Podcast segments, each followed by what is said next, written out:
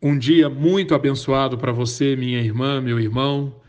Estamos prosseguindo em nossa jornada, estudando o reino de Deus e política, e nesta semana estamos nos dedicando a buscar os textos bíblicos que permitem que formemos uma compreensão baseada nas Escrituras sobre a responsabilidade política do cristão.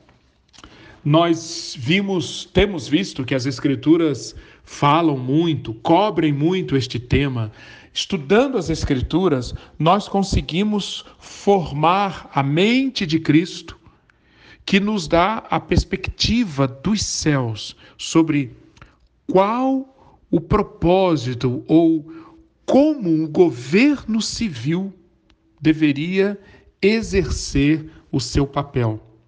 Nós já vimos que os governos devem punir o mal e incentivar o bem, que os governos devem servir o povo, buscar o bem dele e não dos governantes.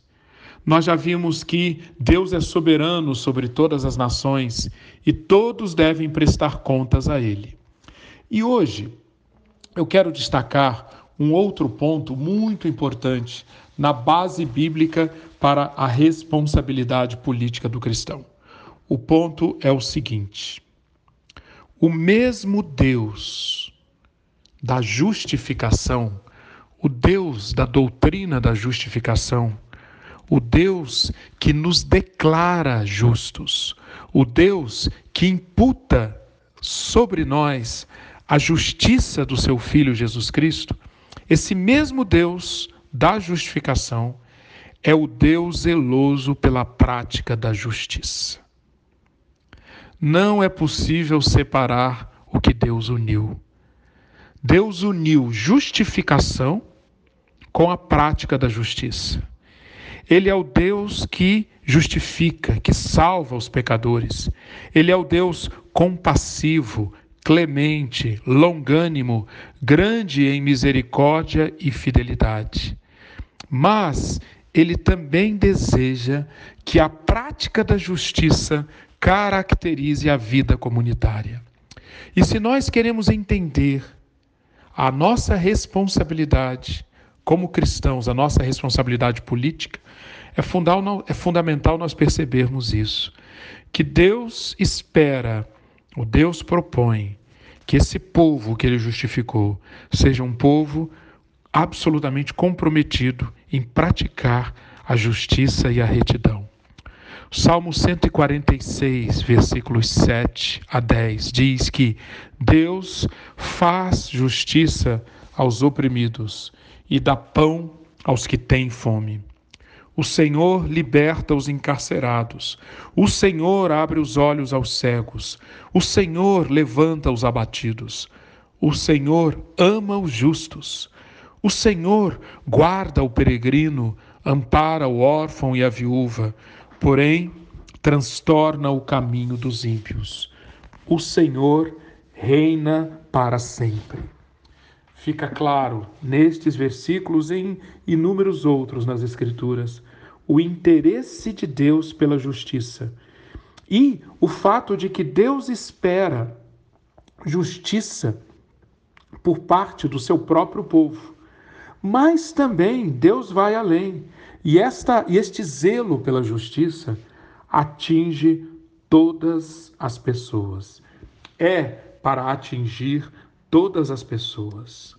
Nós vemos nas Escrituras, e eu quero sugerir que você veja na página 6 da nossa apostila, da apostila 2, você vai ver as, a menção a diversos textos bíblicos, especialmente nos profetas, que mostram como a compaixão social e a justiça sempre foram valores importantíssimos na mente de Deus e na maneira como Deus lidava, primeiramente com Israel, com o povo de Israel, mas também com as nações em volta de Israel.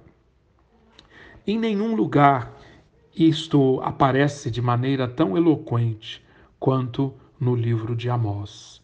É o livro que eu gostaria de sugerir para você ler, para você refletir durante esta semana. Leia o livro de Amós. É precioso, é riquíssimo, é profundo. Dá-nos os óculos de Deus para enxergar a história, o presente e também criar em nós as expectativas corretas quanto ao que vem por aí. Amós diz que uh, Amós começa com a palavra de Deus, mostrando o juízo de Deus contra todas as nações vizinhas a Israel. Isso está no capítulo 1 inteiro, até o capítulo 2, versículo 3. Para, a partir do capítulo 2, versículo 4, Deus mostrar que Deus mostra que esse juízo de Deus contra todas as nações vizinhas agora está sobre Israel. O capítulo 2, versículo 4 diz: Assim diz o Senhor: Por três transgressões de Judá e por quatro não sustarei o castigo. Porque rejeitaram a lei do Senhor e não guardaram os seus estatutos. Antes, as suas próprias mentiras os enganaram, e após elas andaram seus pais. Transgressões de Israel. Vendem o justo por dinheiro. Versículo 6. Condenam o necessitado por causa de um par de sandálias. Suspiram pelo pó da terra sobre a cabeça dos pobres e pervertem o caminho dos mansos. Um homem e seu pai coabitam com a mesma jovem e assim profanam o meu santo nome. E a lista é grande, a lista de transgressões de injustiças que suscitam o castigo.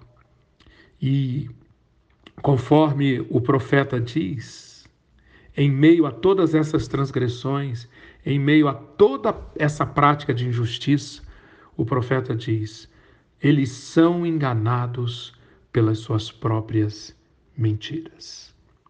Mas chama a atenção também, como no capítulo 1, como eu já mencionei, o juízo de Deus se volta, a, aparece contra as nações vizinhas. Sabe o que, se, o que isso significa?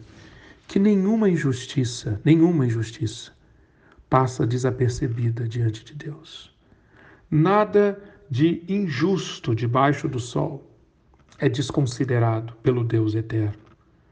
No caso da época de, de Israel, na época que Amós escreveu o seu livro, a Síria é castigada por sua crueldade selvagem. A Fenícia, por capturar comunidades inteiras e vendê-las como escravas. Tiro é denunciado e é castigado por haver quebrado um pacto de irmandade. Edom, por sua impiedosa hostilidade para com Israel. Amon, por suas atrocidades nas guerras.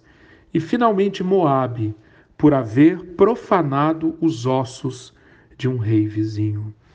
Você percebeu como, diante do Senhor, as injustiças são vistas, tanto aquelas que nós consideramos grandes, escravidão, é, oprimir outros povos, tornando-os escravos, crueldade generalizada, como coisas que nós podemos considerar pequenas, Pequenos detalhes. Moabe, por exemplo, por haver profanado os ossos de um rei vizinho, isso não passa desapercebido diante do Eterno. E Moabe, então, está na lista daquelas nações que receberão castigo. Por quê? Porque Deus odeia a injustiça e a opressão, seja onde for, e ama e promove a justiça em todo lugar.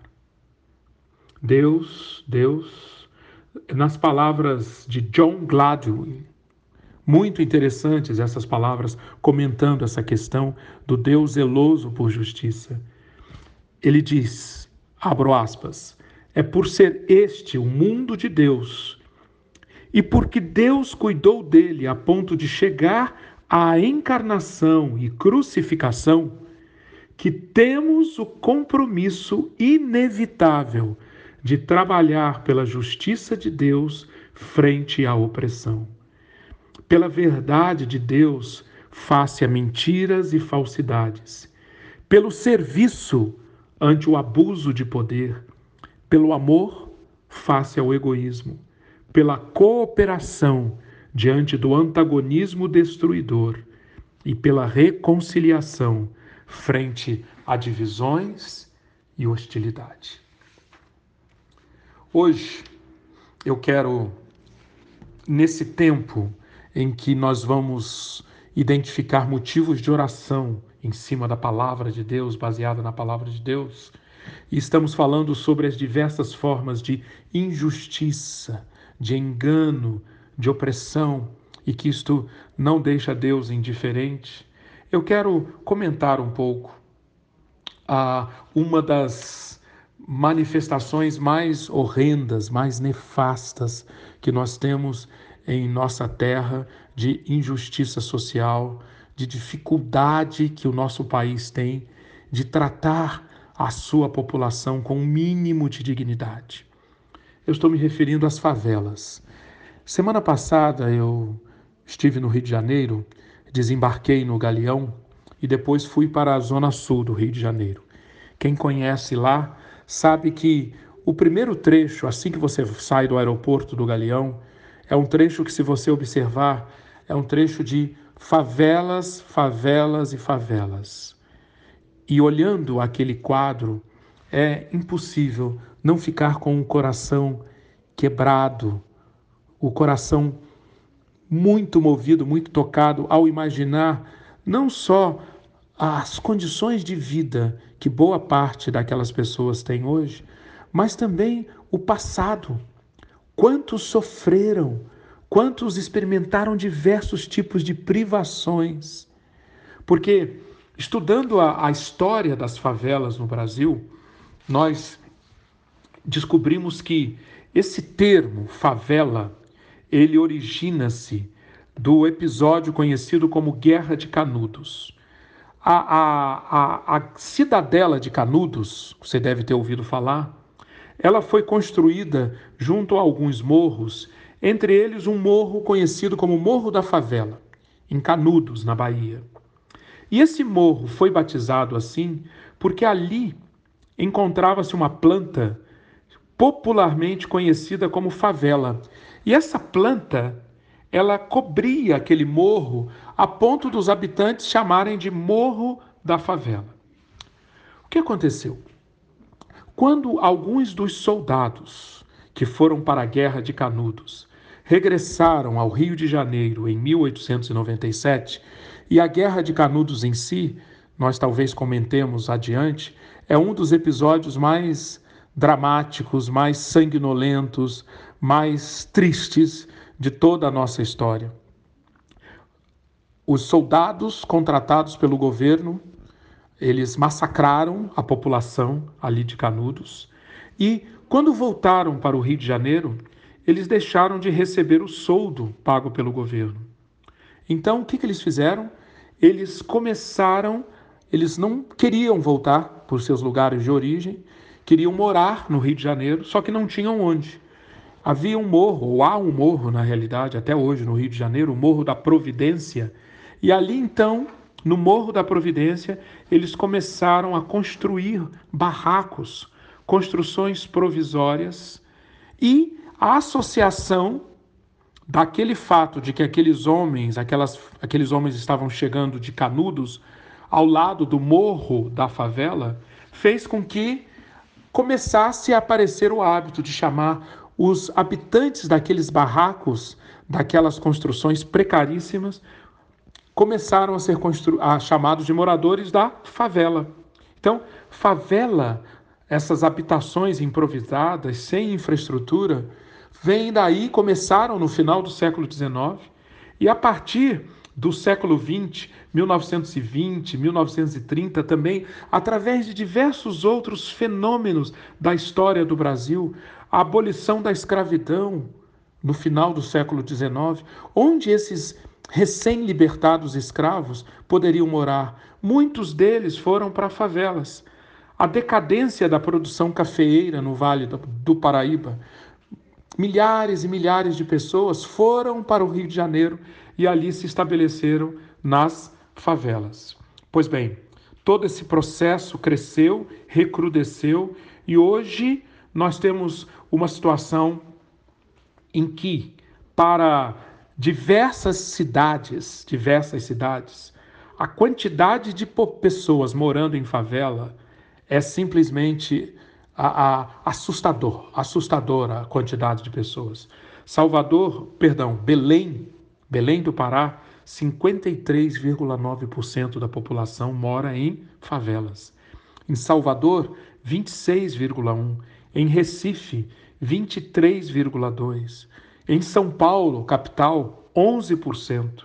E o Rio tem 22% da população morando em favelas, mas tem o maior número absoluto de pessoas. São cerca de 1 milhão e 400 mil habitantes do Rio de Janeiro morando em favelas.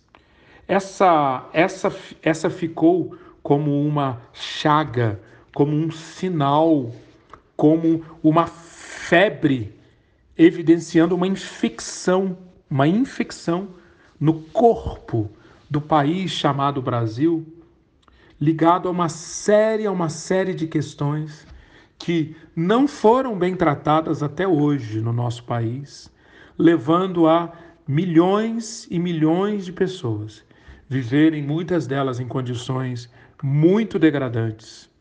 E eu quero então sugerir que hoje nós nos dediquemos a orar por essa questão no Brasil, a questão da habitação, a questão da moradia, a questão do saneamento básico. Que o Senhor trabalhe, tenha misericórdia, trabalhe em nosso país olhando para essa situação que precisa ser mudada, de condições absolutamente insalubres de vida.